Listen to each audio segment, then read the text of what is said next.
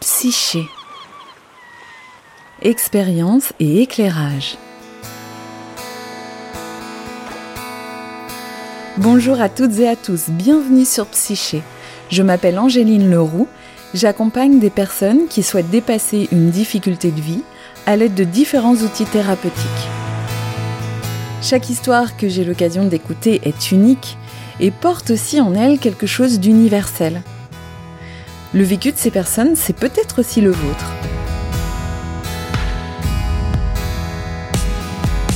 Psyché, un podcast qui propose à la fois des éclairages sur un thème de la vie intérieure et des récits relatant l'expérience d'une personne du point de départ à sa transformation.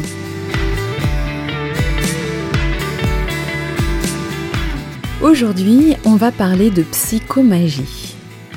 J'ai choisi ce sujet à l'occasion de la sortie du film d'Alejandro Jodorowsky intitulé Psychomagie, un art pour guérir, que je suis allée voir à Paris euh, pour l'avant-première.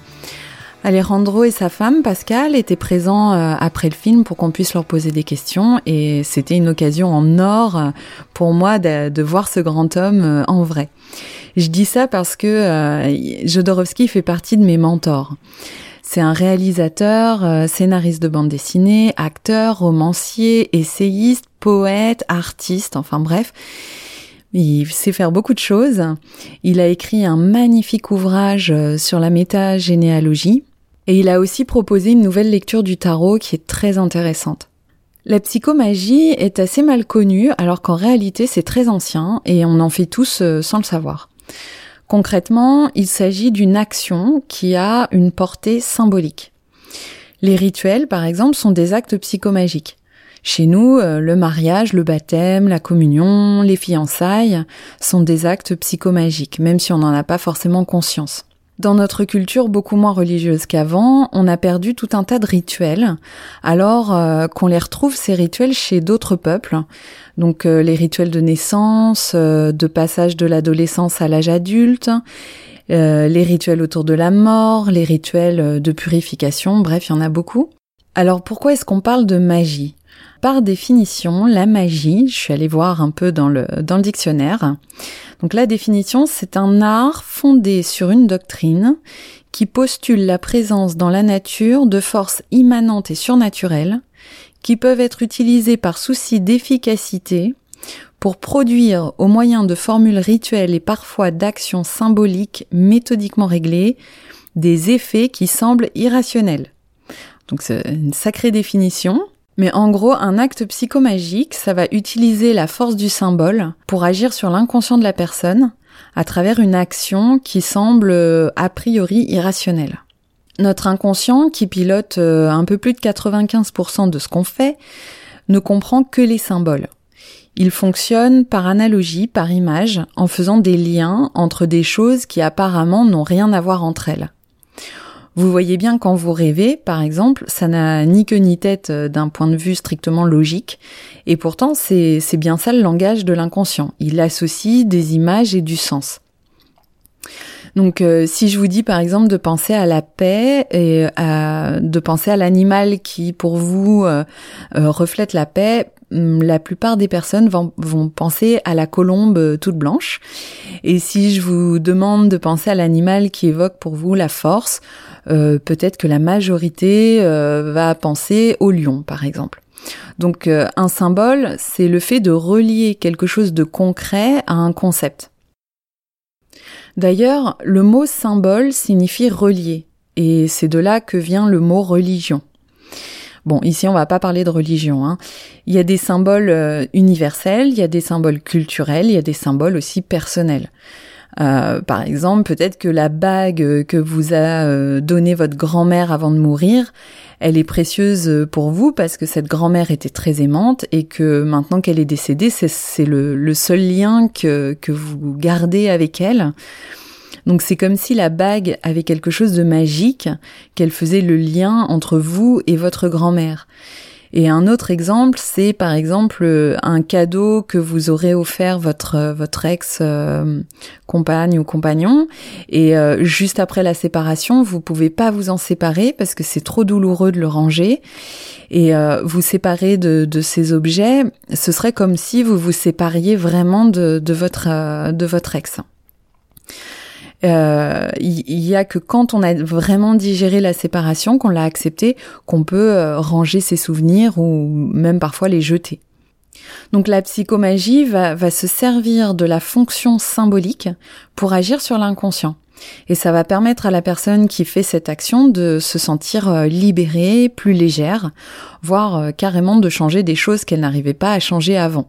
Le film est une succession d'exemples d'actes psychomagiques. Une personne vient expliquer ce qui lui pose problème et ensuite on la voit réaliser l'acte psychomagique que Jodorowsky lui propose et on la retrouve ensuite quelques mois plus tard pour voir euh, ce qui a changé pour elle. J'utilise euh, moi-même cette pratique au sein des consultations que je propose et euh, j'aimerais bien vous donner un exemple d'acte psychomagique. Donc euh, j'ai reçu Marie en consultation qui m'expose euh, le problème suivant. Elle est euh, confinée dans une cave pour travailler, donc sans fenêtre avec la lumière du jour. Et ça fait deux ans qu'on lui donne des tâches à faire qui dépassent le cadre de, son poste, sans la payer en conséquence. Autrement dit, non seulement elle est sous-payée pour ce qu'elle fait, mais en plus elle est à la cave, dans un environnement de travail pas du tout satisfaisant. Donc euh, elle a demandé plusieurs fois à être euh, payée à juste titre et, euh, et aussi à changer de bureau, mais sa demande n'a jamais été prise en compte. Donc moi, je lui ai donné un acte psychomagique que je vais vous décrire. Je lui ai demandé de s'enduire de boue, donc un mélange de terre et d'eau, et ensuite de se laver à l'eau bénite. Donc de prendre de l'eau, de la faire bénir par le curé du village et de se laver avec. En fait, euh, Marie, elle est inconsciemment prise dans un schéma de soumission à Dieu, avec euh, cette idée euh, d'être coupable, de ne pas mériter. Et c'est d'ailleurs pour ça qu'elle se tue à la tâche au, au, travail. Alors je précise que ce schéma, il est partagé par plein de personnes, même si elles ne le savent pas, car il est engrammé dans notre cerveau ancien et c'est un schéma culturel issu de la pensée judéo-chrétienne. Marie m'a dit avoir euh, beaucoup beaucoup pleuré pendant cet acte symbolique, sans vraiment bien comprendre pourquoi d'ailleurs. Et s'enduire de boue représente symboliquement la saleté, donc euh, la faute. Et puis se laver à l'eau bénite représente le fait que Dieu pardonne, lave de cette faute. Donc cette personne demandait quelque chose à son patron qu'on peut associer symboliquement à Dieu, dans le sens où il représente euh, dans l'esprit de cette femme une figure qui fait autorité et auprès de laquelle elle a envie de bien faire. Et ce patron ne lui accordait pas ce qu'elle voulait car euh, elle portait énergétiquement en elle l'idée qu'elle ne méritait pas les faveurs de Dieu, comme elle est pécheresse, fautive, euh, coupable. Donc suite à cet acte symbolique, elle a demandé un rendez-vous avec la RH. Et cette fois, la RH a bien voulu réexaminer son dossier euh, sa fiche de poste a été revue alors qu'on lui promettait ça depuis deux ans sans que rien ne soit fait. Sauf que là, ça a vraiment été effectif. Et surtout, le plus incroyable, son patron lui a donné son propre bureau. Qu'en fait, il a déménagé dans un bureau plus petit pour que Marie puisse aller dans son bureau à lui et que euh, la collègue euh, rejoigne Marie et qu'elle soit plus à l'aise euh, pour travailler. Donc quand Marie m'a raconté ça, je peux vous dire que j'en revenais pas moi-même.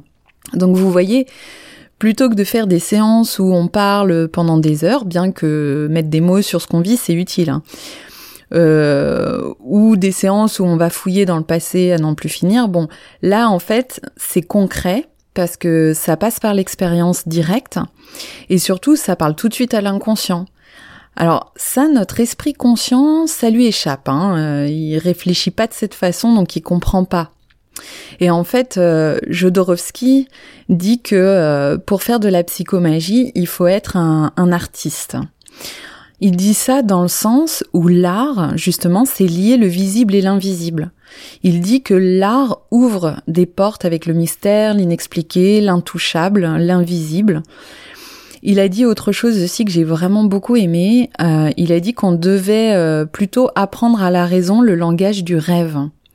Et c'est vrai, hein, si on pouvait équilibrer ce qui relève de la raison, de la logique, et ce qui relève de l'imaginaire, du rêve, de l'inconscient, on vivrait euh, beaucoup plus en harmonie en fait. Notre culture, là, actuellement, en Occident, favorise énormément le raisonnement logique au détriment de l'imaginaire, qui est quand même la voie de l'intuition, des profondeurs, de l'inconscient.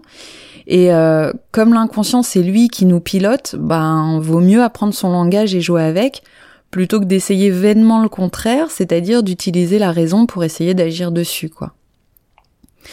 Dans le film, on voit euh, des femmes peindre euh, leur autoportrait avec le sang de leurs règles. Alors ça, c'est un acte psychomagique qui est très puissant parce qu'en fait, les règles sont considérées depuis très longtemps comme euh, impures, comme sales.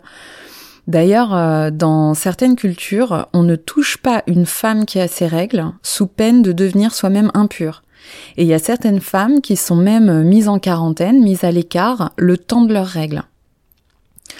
Autrement dit, le symbole même de la fécondité, en fait, il est, mal considéré, il est invalidé, et, euh, ça, ça empêche euh, plein de femmes de s'épanouir. Et faire cet acte psychomagique, ça permet à la femme de se réapproprier euh, son corps et surtout de renouer avec sa capacité créatrice. Parce que s'il n'y avait pas de règles, ben on pourrait pas avoir d'enfants. Hein. On voit dans le film euh, une violoncelliste qui, lorsqu'elle faisait des concerts, se sentait mal, se jugeait euh, pas du tout à la hauteur, se mésestimait par rapport euh, au reste des musiciens. Et Jodorowsky lui a demandé de mettre au dos de son violoncelle, qui a les courbes d'une femme d'ailleurs, son sang de règle pendant 21 jours, je crois, avant de, de jouer. Donc elle devait, si mes souvenirs sont bons, dire au public le dernier jour ce qu'elle ressentait. Visiblement, ça l'a complètement libérée et euh, maintenant elle se sent euh, totalement intégrée euh, à l'orchestre sans jamais se mettre en dessous des autres et elle assume pleinement la femme créatrice qu'elle est, la femme musicienne qu'elle est.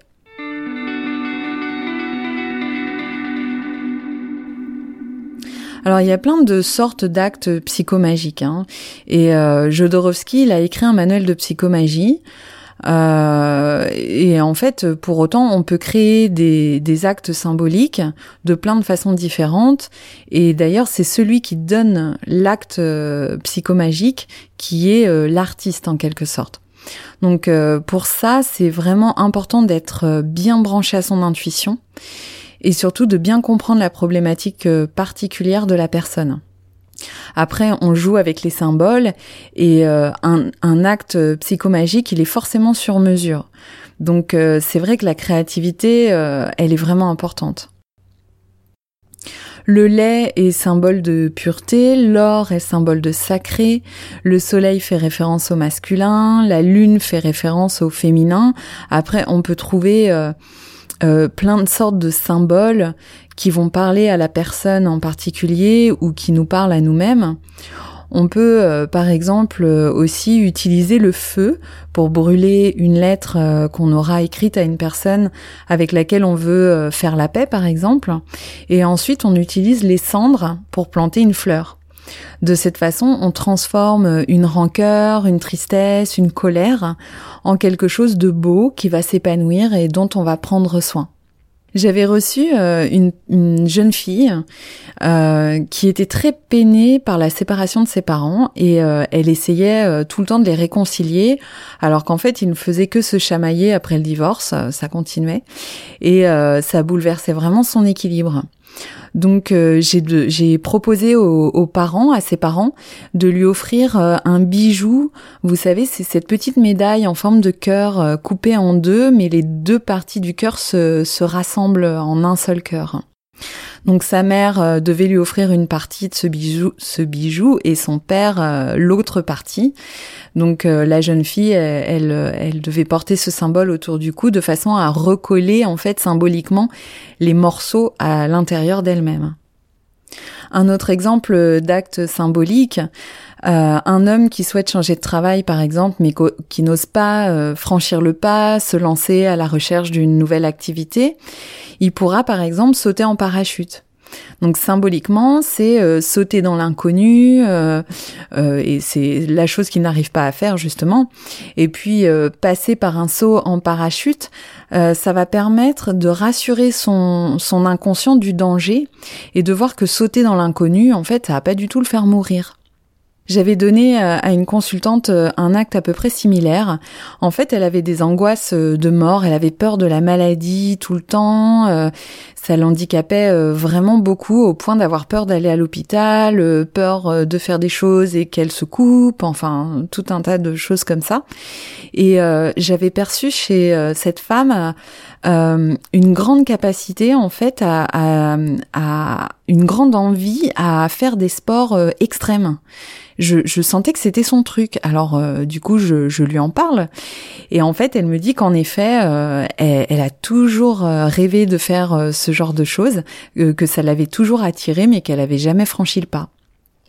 Donc justement, l'acte que je lui ai donné euh, à faire, c'était de choisir un sport extrême qui lui faisait envie et, de le faire et de, de sauter, quoi, de sauter le pas.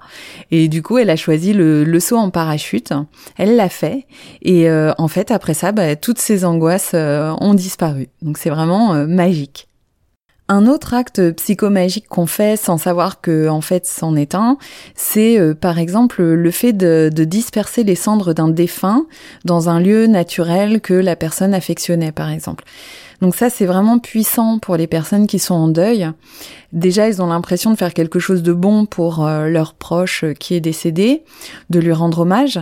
Et symboliquement, c'est aussi voir euh, son être euh, retrouver la nature. Et comme la nature est partout, elle est vivante, la personne en deuil se sentira connectée à son proche décédé lorsqu'elle sera dans un lieu naturel. C'est aussi un acte qui permet de faire comprendre à l'inconscient que c'est terminé, que c'est fini, parce que euh, on ne voit plus les cendres. Elles font euh, maintenant euh, corps avec l'eau de la mer dans, laquelle on les, on les a jetées ou avec la terre. Et le corps de la personne n'est plus là, donc l'acceptation de la disparition de la personne se fait plus facilement grâce à ce genre d'acte. D'ailleurs, mettre des fleurs sur les tombes des morts, c'est aussi un rituel symbolique. Hein. Bien sûr, on peut créer ses propres rituels, hein, ses propres actes symboliques.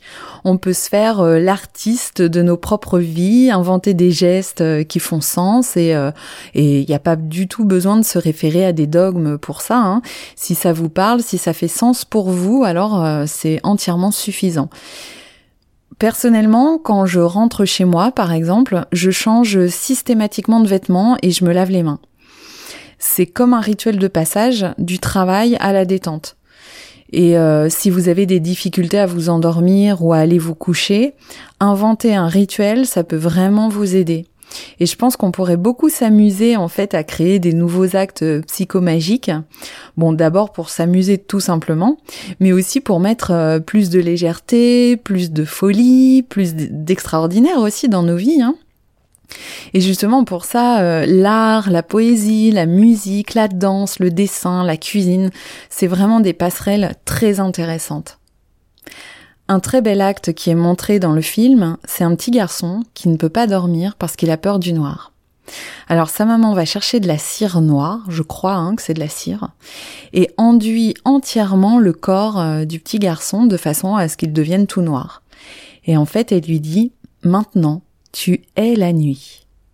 Ah, j'ai trouvé ça magnifique de poésie. Si vous avez des questions par rapport aux actes psychomagiques, vous pouvez me les poser sur Instagram à angélineleroux.thérapie avec un Y à la fin, ou bien euh, sur la, chaîne YouTube de Psyché. Et puis comme je vais peut-être créer une page Facebook de Psyché, vous pourrez aussi laisser vos commentaires. Je ferai euh, sans doute un épisode pour y répondre. Et puis euh, peut-être me dire aussi si vous, vous avez vos propres petits rituels, euh, si vous faites euh, des choses particulières dans certaines circonstances, ou alors si vous avez fait un acte, un jour particulier qui vous a vraiment, qui vous a libéré, qui vous a fait du bien. Je vous remercie beaucoup pour votre écoute, j'espère que cet épisode vous a plu. Je ne vais pas vous dire abonnez-vous parce que moi la première je n'apprécie pas qu'on me force la main. Cela dit, le fait de laisser un commentaire 5 étoiles, de vous abonner, de partager, ça encourage beaucoup à donner le meilleur de soi-même pour proposer un contenu de qualité et ça rend aussi le podcast plus visible. C'est comme lorsqu'une personne vous témoigne sa reconnaissance pour le travail que vous avez accompli, c'est gratifiant et ça donne envie d'aller encore plus loin. Vous pouvez me retrouver sur Instagram sur le compte Angéline Leroux Thérapie. Je lirai avec plaisir vos commentaires, vos questions, vos remarques. À très vite sur Psyché.